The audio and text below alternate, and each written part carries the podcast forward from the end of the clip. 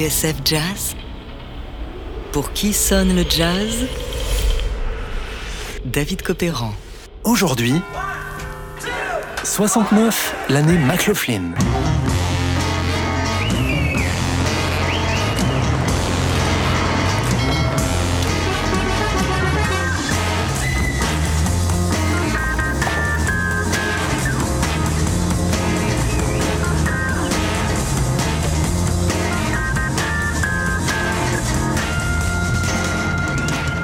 Sommes dans les bureaux du label Marmalade à Londres, fin 1968. C'est le Swing in London, une vraie révolution culturelle. Tu entrais dans un bar, raconte Lemmy Kilmister des métalleux de Motorhead, et tu tombais sur Brian Jones, Jimi Hendrix et The Beatles, tous assis en rond. On était le centre de l'univers.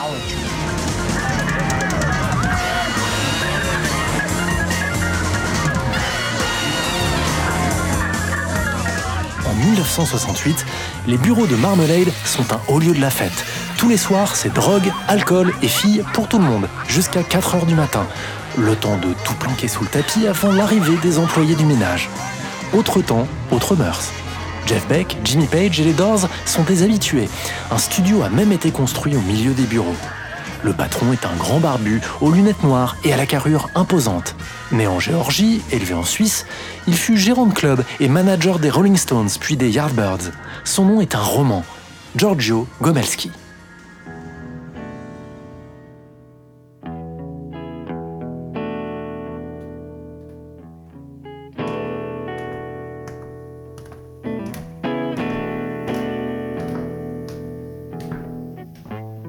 C'est donc en décembre 68 qu'un guitariste de 26 ans, aux airs de jeune lord, les cheveux soigneusement brossés, frappe à la porte de Giorgio Gomelski. Né dans une petite ville du nord de l'Angleterre, John McLaughlin a marché dans les pas d'une mère violoniste. Il a joué du piano avant de se mettre à la guitare en autodidacte. Débutant dans un groupe de ragtime, il a pris le premier train pour Londres. Les Swinging Sixties, il était aux premières loges. À l'époque, John McLaughlin se fait une place dans quelques groupes à la mode, Trinity de Brian Auger, les Blue Flames de Georgie Fame.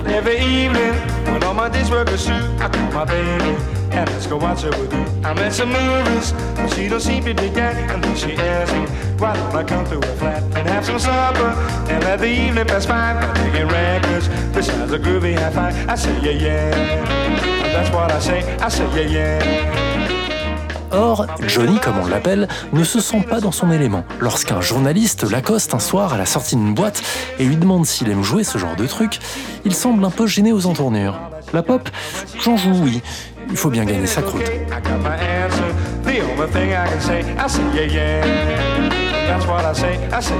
Non, ce qui fait vraiment vibrer McLaughlin, c'est le jazz. Mais pas les guitaristes.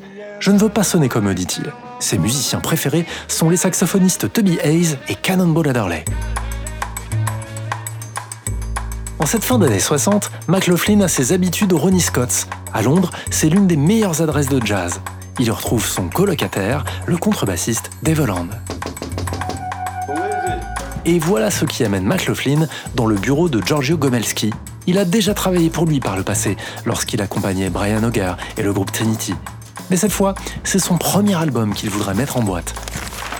J'étais un peu nerveux, racontera McLaughlin dans une interview à Record Collector. Avec mon quartet, on avait donné quelques concerts, un super groupe avec le saxophoniste John Surman, le bassiste Brian Hodgers et le batteur Tony Oxley. C'était mon premier disque en leader et c'était important d'avoir la bénédiction de Giorgio Gomelski. Il m'a donné assez d'argent pour louer le studio et payer les musiciens. Il croyait en moi et m'a laissé faire exactement ce que je voulais. L'album, qui sort en Angleterre en 1969, s'appelle Extrapolation.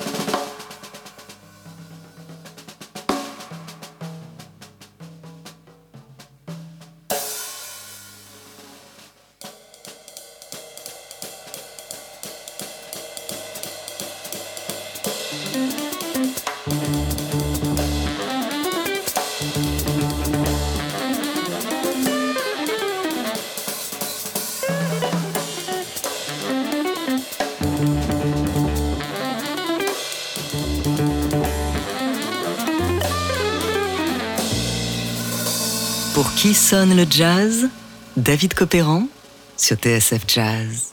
Aujourd'hui, 69, l'année McLaughlin.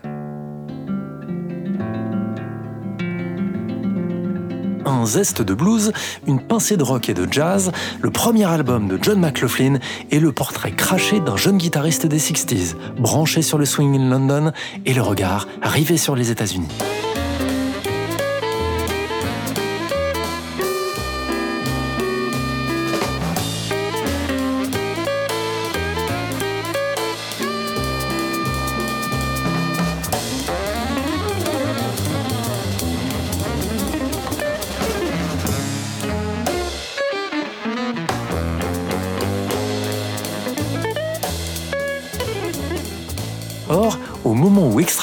Apparaît chez les disquaires londoniens, McLaughlin, lui, s'est déjà envolé pour New York. Il a 26 ans et bientôt, il boxera sur le même ring que Miles Davis, Tony Williams et Jimi Hendrix.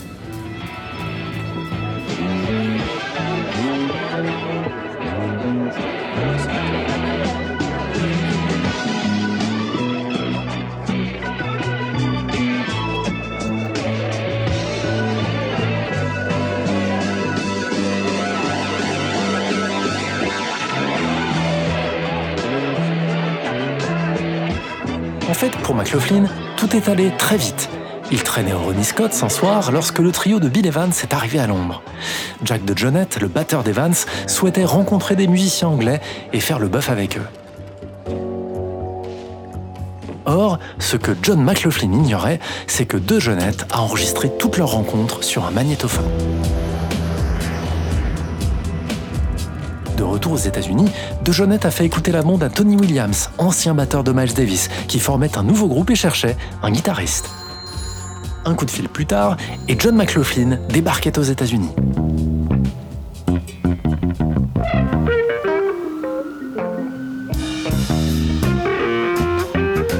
Le jour de mon arrivée, raconte le guitariste, il y avait Miles qui finissait la semaine dans une boîte à Harlem. Dave Holland était là, et puis Chick Corea, Wayne Shorter. Pour un Européen, c'était le paradis. Le soir même, Miles Davis donne rendez-vous à ce jeune impétrant venu d'Angleterre. Et le lendemain de son arrivée aux États-Unis, McLaughlin franchit déjà la porte du Columbia Studio B de New York. Nous sommes le 18 février 69 et Miles donne le coup d'envoi d'In Silent Way, un disque fondamental qui va ouvrir la voie à une décennie de jazz électrique. Un disque sur lequel McLaughlin et sa guitare auront une influence déterminante.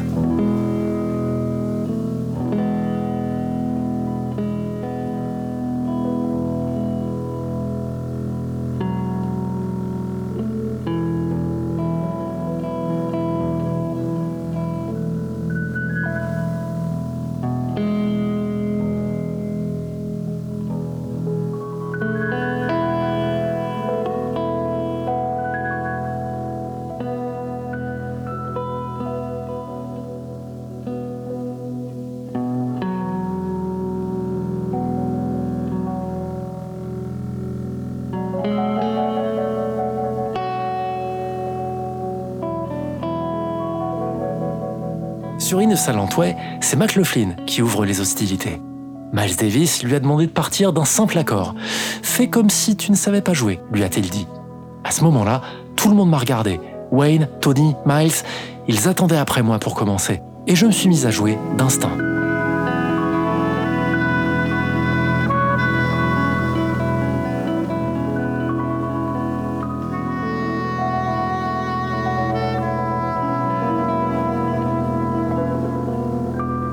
Premier jour à New York et premier coup de maître. Pour John McLaughlin, ce n'est pourtant qu'un début.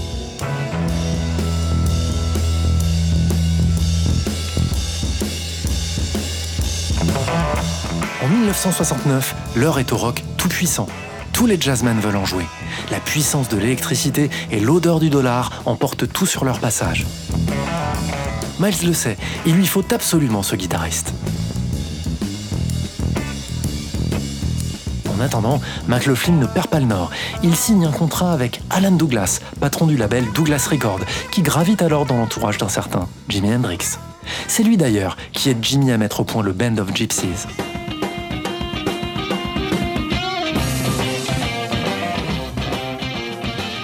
Le 25 mars 69, Alors que McLaughlin entame son nouvel album au studio Record Plant, Hendrix, qui enregistre à l'étage du dessus, descend lui rendre une petite visite. Pendant une heure, les deux Guitar Heroes croisent le fer dans une ambiance électrique. Dave Holland, ancien colloque de McLaughlin, est à la basse et Buddy Miles, du Band of Gypsies, à la batterie.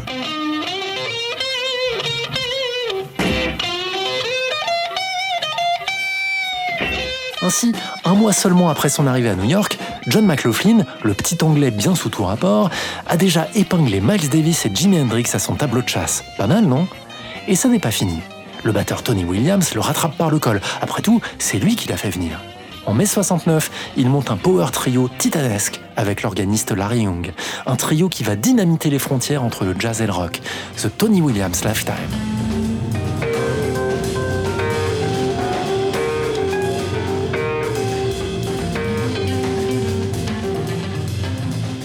L'époque est à l'urgence, il faut jouer vite, fort, on pousse les amplis à leur maximum. Et tant pis pour les acouphènes. Dans l'œil du cyclone, McLaughlin n'en croit pas ses yeux. Lui qui quelques mois plus tôt végétait à Londres et jouait les seconds rôles, est en train de réaliser son rêve américain. Le 19 août 69, enfin, John est de retour au studio Columbia de New York. Ce jour-là, il participe à l'un des disques les plus radicaux de son temps, Beaches Brew de Miles Davis. Admiratif, Miles lui offre un morceau qu'on trouvera sur la troisième phase de l'album. Il s'appelle John McLaughlin, tout simplement. Et venant de quelqu'un comme Miles Davis, c'est un sacré cadeau. Beaucoup plus tard, le guitariste dira avec philosophie et une certaine dose d'humilité J'ai eu la chance d'avoir été au bon endroit, au bon moment. En studio, Miles Davis prendra son guitariste à part et lui dira Et si le temps était venu de créer ton propre groupe? Mais ça, c'est une autre histoire. En tout cas, ce qui est sûr, c'est que si pour certains 1969 fut une année érotique, elle fut d'abord et surtout l'année John McLaughlin.